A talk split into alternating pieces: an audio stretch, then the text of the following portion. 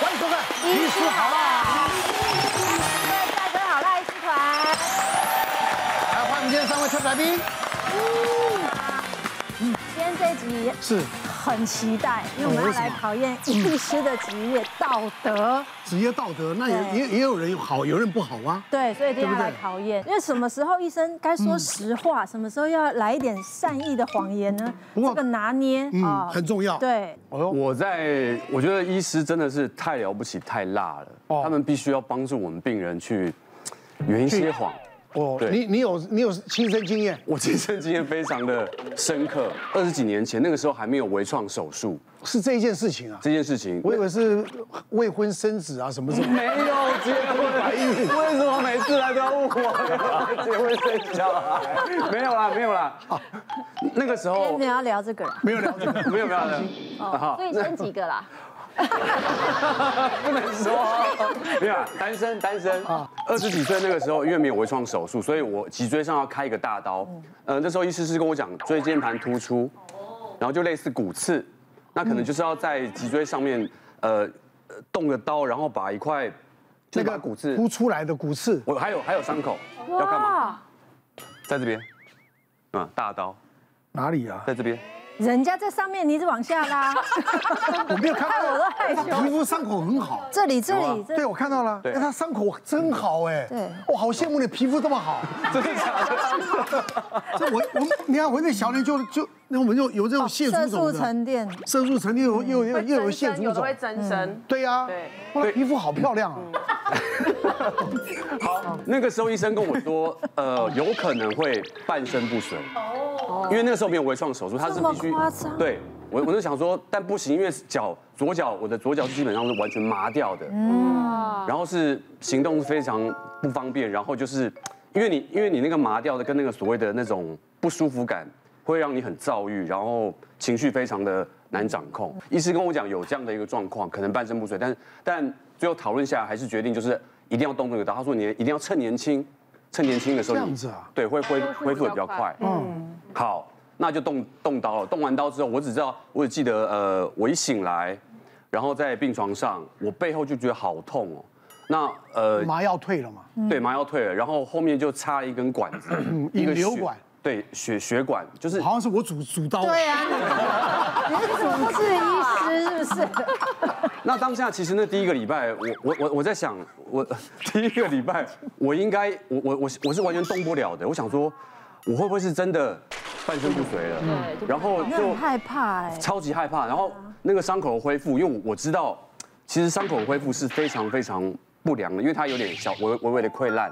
哦，那医生那时候我我父母亲不在，那医生在现场，他跟我讲，这个手术那个伤口你的恢复状况不是太好哦。嗯，那当下我想说。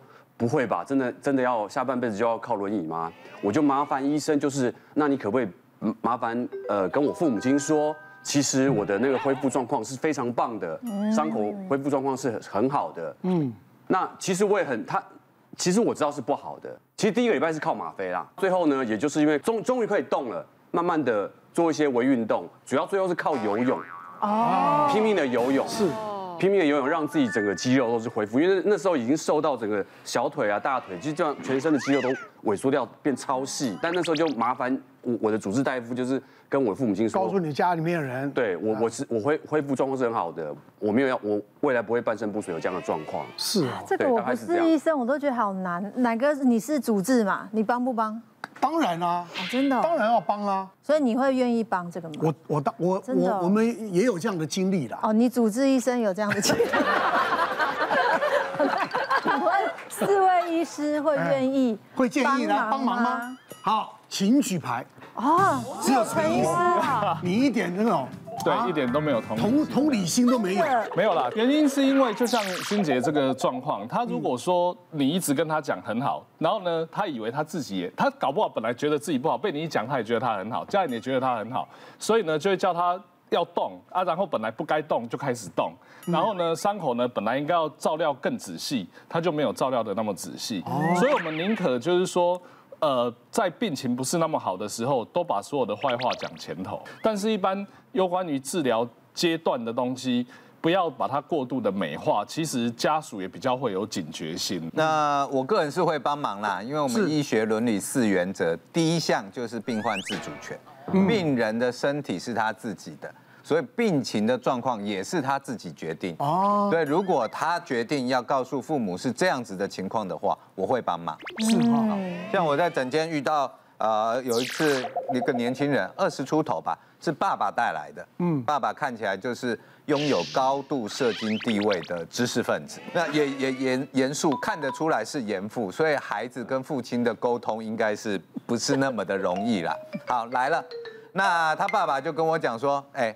我儿子下面好像长了些东西，你帮他看看。我说 OK，那我就到帘子里面，帘子一拉起来，我看那个孩子那位大学应该是大学男生，看我的眼神就知道他是一个有故事的人，哦哟啊，，有故事的人。是哦好的，裤子脱下来呢，从一开始是先说阴囊下面嘛，阴囊下面长东西，OK，阴囊下面的确开了个花，接着往后面延伸出去了延伸，原来来源是肛门周围。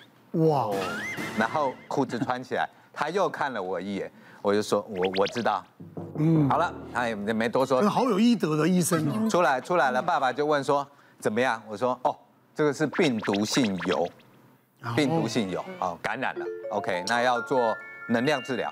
OK，爸爸就说好治疗，那是性病吗？我说这个东西是接触性皮肤传染。嗯，所以比如说现在你摸到我这个键盘，我只要在三十分钟以内摸到了这个键盘，我等一下去上厕所擦屁股，我很可能也会得到。好伟大，我也是你人真哦真的，啊然后我就说， 那我重点现在不管是怎么感染源，也已经不重要了，重要是把它治好。是下一周就换这个男大生自己来回诊了。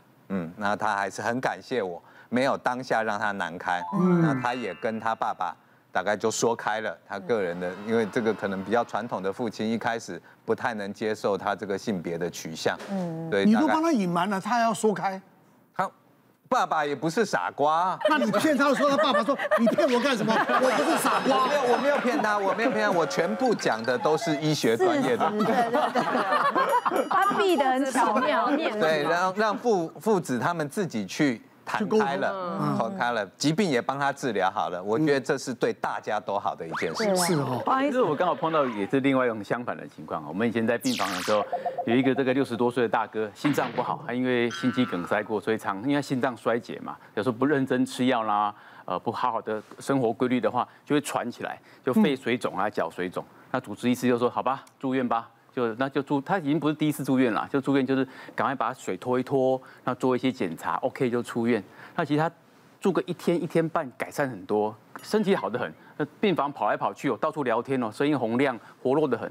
那我们就跟他讲说，哎，大哥，你大概明天就可以准备出院啦。他跟我拜托说，可不可以不要把说我状况恢复得很好跟我家人讲？我说怎么会？你反而不想要让你家人觉得你好呢？嗯，他说我在住院的时候，我儿子也会来看我，女儿也会来看我，哦大家都连孙子都来看我啦。终于可以呃一个一个看到，然后就带东西来给我吃，我感觉好幸福哦。好鼻酸然后我呐就。觉得，我就说跟大哥说，可是住院不是好事情啊。他就说再多一天就好，多一天就好。